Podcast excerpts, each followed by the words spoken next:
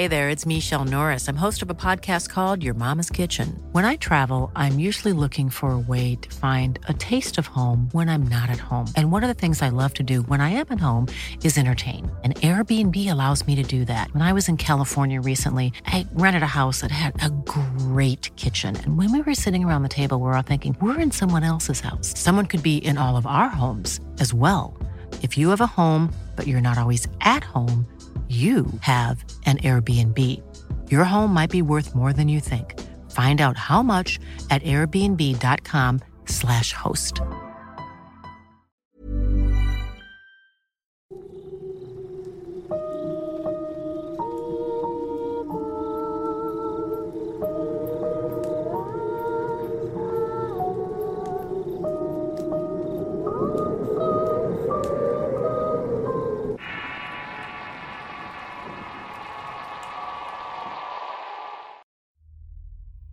Hay todo tipo de historias en las familias.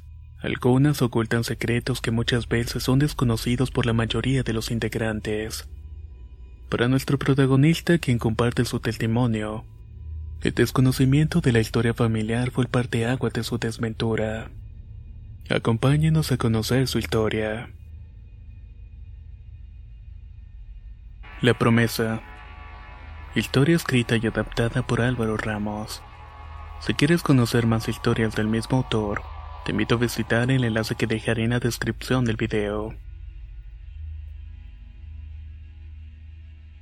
Voy a regresar, y cuando lo haga te juro que no nos van a volver a separar. Esas fueron las últimas palabras que me dijo mi hermana Casilda, antes de que mi padre la sacara rastra de la casa. Yo tenía apenas siete años, y nunca tuve un recuerdo claro de lo que sucedió aquella noche.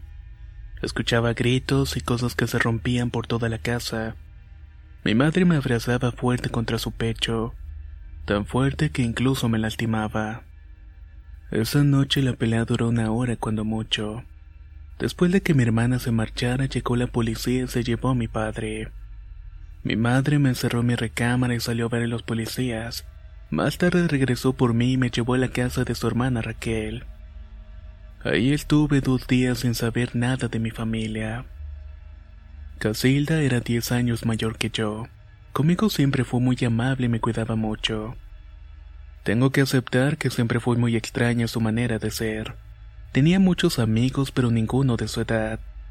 Siempre estaba rodeada de gente mayor. Antes de morir, mi abuela nos llamó a su recámara y nos dijo en privado. La fuerza de la familia consiste en estar siempre juntos. Esto mientras me apretaba la mano con fuerza. A los seis años yo no entendía el significado de esas palabras, pero ahora lo entiendo mucho mejor. Hace dos años murió mi madre y el día de la velada fue la primera vez que en 15 años vi a mi hermana. Ella llegó acompañada de una amiga y entró directamente a ver a mi tía Raquel. Ambas se abrazaron y conversaron de manera muy discreta. Yo quería correr a abrazarla porque habían pasado 15 años de no saber nada de ella. Era obvio que quería hacerle muchas preguntas, pero mi padre no me dejó. Mi padre siempre fue el patriarca de la casa. Él ponía las reglas y era el encargado de hacerlas cumplir. Su estrategia consistía en el miedo y no en el respeto. Esa noche Casilda se acercó a nosotros que estábamos en la cocina e intentó abrazar a mi padre. Papá, vine por mamá. Déjame despedirla y mañana me voy después del entierro, dijo con una mirada fija en el suelo. Mi padre la veía con una mirada de odio y solo le respondió, Tienes hasta mañana antes de la misa para irte. Con tu madre muerta, ya no hay nada que te relacione con nosotros. Casilda sintió con la cabeza y se fue a sentar con mi tía. Por mi parte me armé de valor y desafiando la autoridad de mi padre, me acerqué a ella para poder abrazarla. El abrazo fue distante a pesar de la cercanía. No dijimos nada y yo no sabía qué decir. Parecía que ella no tenía interés en mí. Incómodo por la situación, me marché a mi habitación a llorar. Esa noche mi novia y su familia llegaron ya entrada en la madrugada para apoyarnos con la velada y no dejarnos solos. Yo seguía sin creer que después de 15 años mi hermana no tuviera nada para decirme. Le comenté a mi novia lo sucedido mientras me llenaba de enojo. Por un momento entendí a mi padre y su rechazo hacia mi hermana. Cerca de las cuatro de la madrugada el cansancio me venció y caí dormido.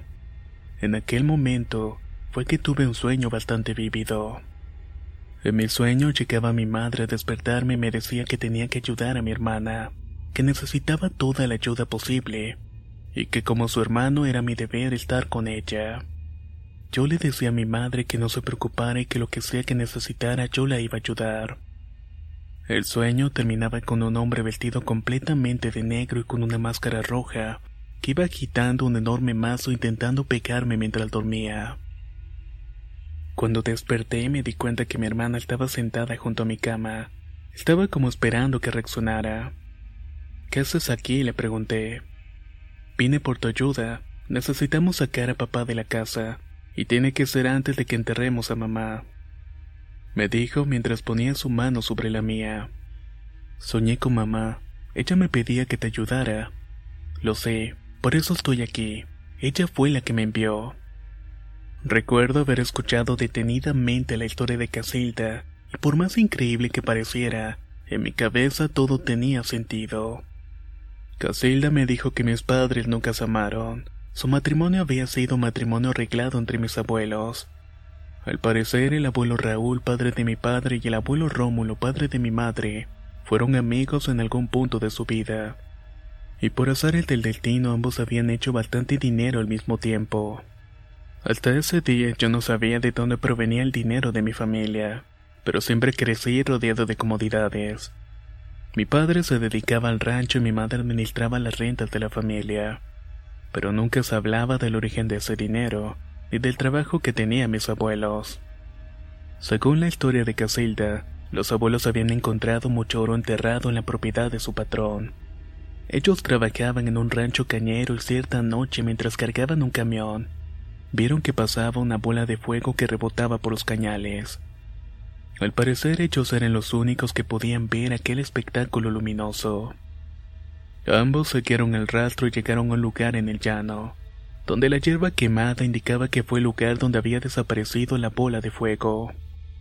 Esperaron a terminar de cargar el camión y regresaron con picos y palas para ver qué era lo que había debajo. La creencia del lugar era que si tú veías una bola de fuego en el campo y la veías caer al suelo y apagarse, en ese preciso lugar encontrarías riquezas, y al parecer eso fue precisamente lo que pasó.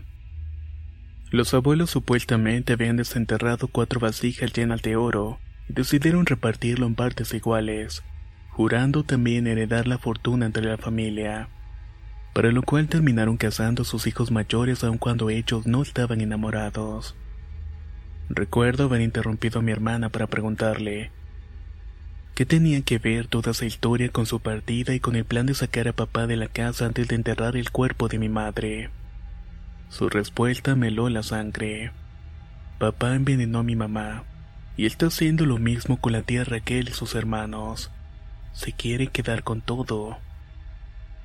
Le pedí pruebas a mi hermana ya que no iba a actuar de manera insolente, solo porque mi hermana, la cual no veía en 15 años y que tenía una mala relación con mi padre, me viniera a contar una historia de tesoros y de trampas. Mi hermana sacó de su bolso una rama y me dio olerla. Cuando lo hice reaccioné de inmediato. Ese olor lo conocía bastante bien. Casi desde que tenía 15 años. Era el olor que impregnaba la casa por las tardes, el olor del té que se sentaba a tomar mis padres cuando el día terminaba. Según mi hermana, la rama se llama gelatina. Y si es consumida en dosis bajas y en forma de té, puede ir debilitando tu organismo y enfermándote poco a poco hasta llegar a la muerte. También me mostró documentos firmados por mi madre donde ella aceptaba cederle todas las propiedades a su nombre a él. E incluso la herencia de ella pasaba a mi padre y no a sus hijos ni a su hermana Raquel. Como dije antes, todo tenía sentido. Decidí ayudar a mi hermana y comenzamos a planear la forma de sacar a mi padre al menos una hora de la casa. Pero todo parecía imposible. Nuestro padre era un tipo muy ordenado y tenía todo listo. No tenía necesidad de separarse de la casa para nada. Cerca de las siete de la mañana salí a la calle a despedir a mi novia y a su familia. Noté que comenzaban a llegar más personas, pero yo no conocía a nadie. La gente me daba el pésame y entraba a tomar asiento. Algunos platicaban entre ellos, pero nunca con mi padre o con mi hermana. Solo habían pasado a saludarme a mí. De pronto un auto se estampó contra la camioneta de la familia. Todos salimos a ver qué ocurría y un joven de unos 14 años manejando borracho había perdido el control de la unidad. Mi padre salió muy molesto queriendo golpear al muchacho, pero la gente comenzó a aglutinarse alrededor de ellos e intentaban evitar la golpiza. En ese instante me di cuenta que era el momento en que mi hermana estaba esperando para hacer lo que tuviera que hacer. De inmediato entré a la casa y la busqué, pero ella se me había adelantado. Me di cuenta que había empujado la caja con el cuerpo inerte de mi madre hacia una recámara. Cuando entré vi a mi hermana marcando su cuerpo con unos alfileres, ayudada por una mujer y un hombre. Personas que nadie conocía pero que habían llegado muy temprano por la mañana. Mi hermana se llevó el dedo a la boca haciéndome entender que no debía hacer ruido. Caminé hacia ella y el hombre entonces me detuvo. Hasta aquí puedes llegar. No deberías ver a tu madre en este estado me dijo mientras ejercía presión sobre mis hombros. Es mi mamá. Tengo que ver lo que le están haciendo, contesté. Ten paciencia, todo va a salir bien, intervino Casilda. Me regresé a la puerta de la recámara para inspeccionar que nadie entrara. Afuera se escuchaban los gritos de mi padre. Lo siguiente que recuerdo es que levantaron el cuerpo de mi madre y extrajeron de su boca un líquido oscuro. Luego lo guardaron en un recipiente de cristal y la devolvieron a su lugar. Sacaron la caja con el cuerpo justo en el momento en que mi padre regresaba al interior de la casa y los vio. ¿Qué haces con ella, maldita bruja? gritó aún más enfurecido. Vámonos ya, dijo mi hermana mientras cuatro personas más se levantaban de sus sillas y salían a presa de la casa. Mi padre volteó a verme y me preguntó qué había pasado, y no pude mentirle. Le dije que Casilda le había colocado unas agujas a mi madre y que le había sacado un líquido oscuro de la boca. De inmediato mi padre tomó el teléfono y le marcó a mi tía Raquel. Nadie pudo escuchar la plática, pero en cuestión de minutos mi tía estaba en la casa. Sabía que algo malo había sucedido. La tía Raquel y mi padre no eran muy cercanos, pero tampoco se llevaban mal. Por lo que verlos en ese estado me hizo sentir un poco preocupado. Durante el resto del día sucedieron cosas por demás extrañas, tanto en la casa como en la iglesia y el panteón. Mi hermana nunca se apareció hasta dos semanas después en el funeral de mi padre. Recuerdo haber estado dormido cuando sucedió. Uno de mis primos llegó a despertarme para darme la noticia. El tío Miguel acababa de fallecer. Lo atacó uno de los machos y le enterró Hey, I'm Ryan Reynolds. At Mint Mobile, we like to do the opposite of what Big Wireless does. They charge you a lot, we charge you a little. So naturally, when they announced they'd be raising their prices due to inflation, we decided to deflate our prices due to not hating you. That's right. We're cutting the price of Mint Unlimited from $30 a month to just $15 a month. Give it a try at mintmobile.com slash switch. $45 upfront for three months plus taxes and fees. Promo for new customers for limited time. Unlimited more than 40 gigabytes per month. Slows. Full terms at mintmobile.com. Spring is my favorite time to start a new workout routine. With the weather warming up, it feels easier to get into the rhythm of things. Whether you have 20 minutes or an hour for a Pilates class or outdoor guided walk, Peloton has everything you need to help you get going. Get a head start on summer with Peloton at onepeloton.com. Un cuerno en el pulmón. Cuando Teodoro lo encontró ya había perdido mucha sangre y no respiraba. Me dijo mi primo llorando. Esa tarde la tía Raquel me ofreció su casa para dormirme unos días. No quería que yo me quedara solo en la casa de mis padres. Al principio pensé que era porque no quería que la soledad me hiciera su presa, pero luego me di cuenta de que me quería proteger de algo de alguien. Enterramos a mi padre un domingo justo en el mismo lugar donde enterramos a mi madre, y esa noche regresamos a la casa a hacerle un pequeño rosario. Él no quería nada más, sin embargo, Decidimos como familia pagar unas mesas en la iglesia. El lunes por la tarde, mientras yo empacaba alguna ropa para irme unos días con mi tía, vi a mi hermana caminar por un pasillo que llevaba a la recámara de mis padres. Corrí a verla, pero noté que no estaba sola. Un hombre aparentemente de su edad la estaba acompañando. De inmediato notaron mi presencia y me invitaron a entrar a la recámara. Pasa, Rolando. Tenemos que hablar los tres me dijo mi hermana. ¿Los tres? Pregunté. ¿Quién es él? Él es Lautaro, mi esposo. Su respuesta no me convenció, pero de todos modos, no tenía mucho que debatir. Tenía años de no saber nada de ella. Al principio traté de increparla por lo que había pasado el día del entierro de mamá, pero ella no me dejó ni hablar. De inmediato me dijo que ella y Lautaro se iban a mudar a la casa, que yo ya no me iba a poder acercar a ninguna propiedad de la familia. Que a partir de ese día, ella era la dueña absoluta de toda la fortuna de la familia, y que si no le quitó la casa a la tía Raquel, fue por compasión hacia mí. Ese día tuvimos una fuerte discusión e incluso intenté llegar a los golpes con ella, pero el tipo ese me lo impidió. Días más tarde, ya con la tía Raquel enterada de todo, fuimos a ver al notario que había redactado el testamento original. Y nos llevamos la sorpresa de que el testamento de mi madre y de mi padre habían sido alterados, de cómo la tía Raquel y yo los conocíamos. Tanto mi madre como mi padre habían nombrado heredera universal a Casilda dejando a la familia entera sin nada. El notario decía haber estado con ambos el día que se redactaron los dos testamentos y no tener recuerdo alguno del testamento donde mi madre dejaba todo en manos de mi padre. Era su palabra contra la nuestra. Esa noche traté de hacer memoria de todo lo ocurrido y noté que casi todo lo que había pasado, incluyendo el cambio de los testamentos, estaba sustentado en recuerdos. Le dije a mi tía que la noche de la velada de mi madre, tuve un sueño con ella donde me pedía ayudar a Casilda en todo. Y que cuando ella me enseñó la rama de geratina, de inmediato recordé el olor por toda la casa. También había recordado a mis padres tomándose té a diario. Ahí fue que reaccionó. ¿Cuál té? preguntó mi tía. Un té con el que supuestamente mi papá envenenó a mi mamá. Rolando, tu mamá nunca tomaba té, y tu padre no se paraba por las tardes por tu casa. Él siempre estaba en la tienda hasta las nueve que cerraban. Me dijo bastante preocupada. De inmediato se llevó las manos a la cara y comenzó a llorar. Hay algo que debes saber, aunque ya es un poco tarde.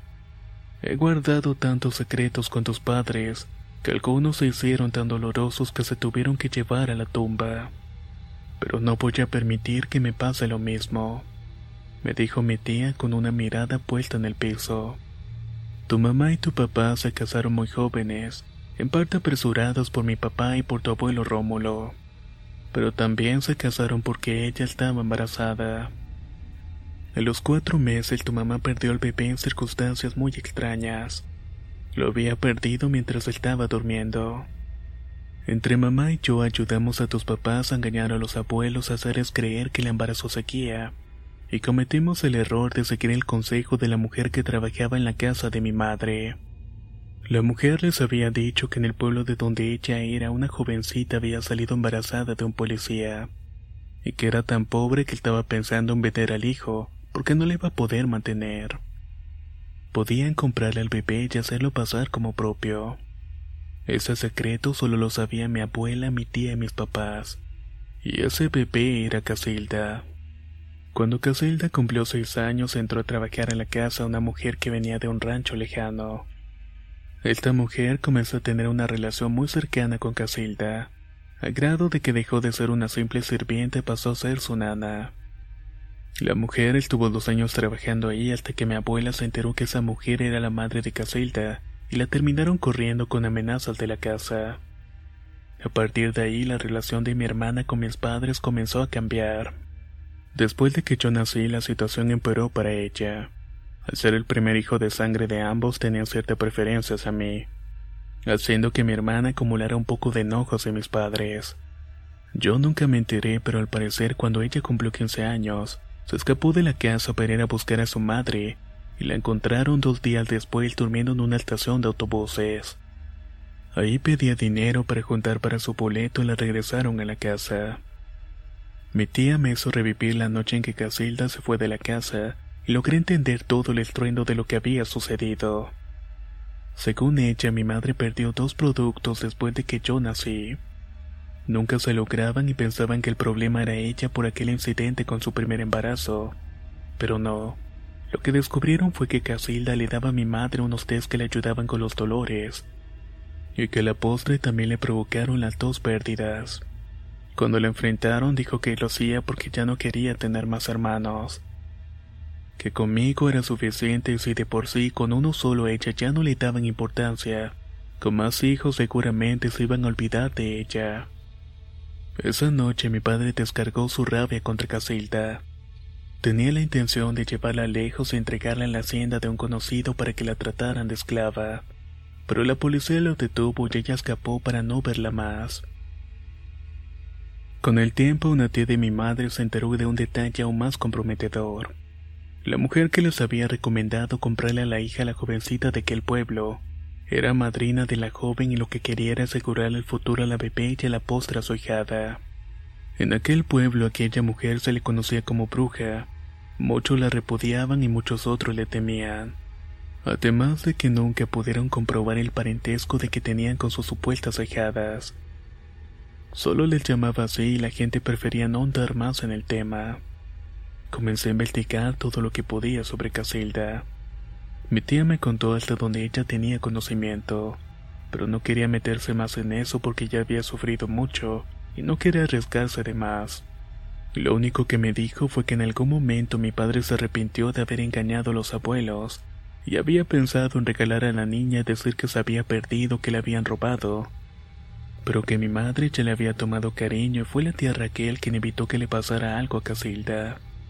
Por eso la compasión que le tuvo Casilda a la tía. Un año pasó y Casilda comenzó a vender casi todas las propiedades de la familia, todo para darle lujos a su esposo. Yo por mi parte trabajaba para pagar a un abogado que me ayudara a recuperar algo de lo que la familia había trabajado. Pero todo era inútil, todo siempre parecía salir bien para ella. Una noche en mi desesperación decidí ir a la casa a ver a Casilda rogarle para que me dejara hacerme cargo de la tienda de mi padre. Era lo único que me quedaba de ellos y ella con una risa burlona en la cara me dijo, Esa tienda ya la vendí, pero no te preocupes, te vas a quedar con algo más importante, la verdad. Casilda se sinceró conmigo y me confesó que la muerte de mi padre había sido provocada por Lautaro, que la muerte de mi madre fue provocada por ella, que la muerte de mi abuela fue provocada por su madrina. El sueño que tuve con mi madre y los demás recuerdos que tenía fueron implantados por ella a sus hermanos como ella les decía, y que incluso hizo lo mismo con el notario y el abogado que llevaba mi caso. Lautaro llegó con los comprobantes de las ventas de las propiedades y me las entregó. Ahí me di cuenta que todas habían sido vendidas a la misma persona y por precios sumamente bajos. Algunos locales comerciales fueron vendidos en 10 pesos una cantidad meramente simbólica. Incluso el rancho había sido vendido en la cantidad de 1500 pesos únicamente. No lo podía creer. Todo lo que la familia había tenido ahora le pertenecía a alguien más. El nombre del nuevo dueño era Lázaro. Me moví con algunos conocidos y pude investigar que no era la primera vez que pasaba algo parecido. Al parecer el tal Lázaro pertenece a un grupo de personas que forman una secta y que por medio del uso de brujería van estafando a la gente.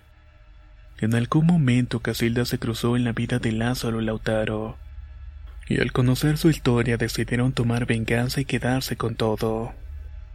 Pregunté con gente que practica este tipo de magias y me explicaron que lo que le sacaron al cuerpo de mi madre fue su esencia. Esta persona me dijo que el cuerpo al morir aún guarda esa esencia, que ésta la pueden sacar de su cuerpo por medio de algunas técnicas que una de ellas era usando alfileres curados en ciertas glándulas del cuerpo para ayudar a la expulsión de esa esencia. La sustancia les permite fabricar una especie de pócima que te permitiría interferir en los recuerdos que las personas tengan con la esencia. Fue así como consiguieron convencer al notario de que mi madre había ido a firmar ese testamento y que mi padre también había hecho lo mismo. Fue así como me convencieron de que mi madre quería que los ayudara, y fue así como convencieron a los abuelos de que la madrina era de confianza para llegar a trabajar allí. Lo último que me dijo Casilda fue, siempre fuiste un niño muy mimado, y es por eso que nunca te diste cuenta de las cosas. Si le hubieras hecho caso a tu abuela cuando te dijo que tenías que estar unido con tu familia, a lo mejor esto no les hubiera pasado. Pero no, preferiste darme la razón a mí, a una total desconocida.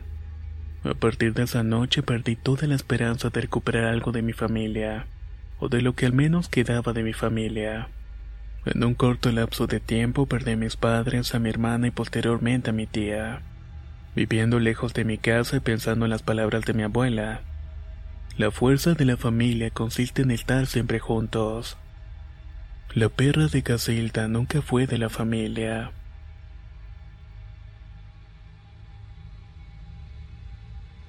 ¿Qué les ha parecido el relato que se ha compartido el día de hoy?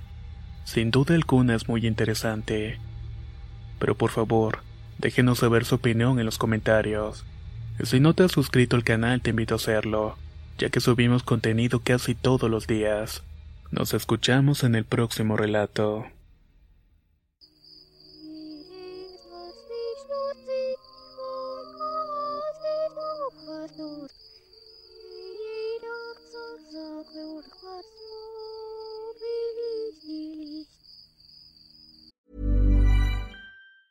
If you thought the only way to get a more defined jawline with natural looking results was through surgery, think again. Juvederm Volux XC is a non surgical injectable gel filler that improves moderate to severe loss of jawline definition and can help you achieve natural looking results with little downtime. Even better, this improved definition lasts up to one year with optimal treatment. No maintenance required. Improve jawline definition for a smooth, sculpted look with Juvederm Volux XC. For important safety information and to find a licensed specialist, visit juvederm.com. That's J U V E D E R M.com. Not for people with severe allergic reactions, allergies to lidocaine, or the proteins used in Juvederm. Common side effects include injection site redness, swelling, pain, tenderness, firmness, lumps, bumps, bruising, discoloration, or itching. There's a risk of unintentional injection into a blood vessel, which can cause vision abnormalities, blindness, stroke, temporary scabs, or scarring. Talk to a licensed specialist to find out if it's right for you.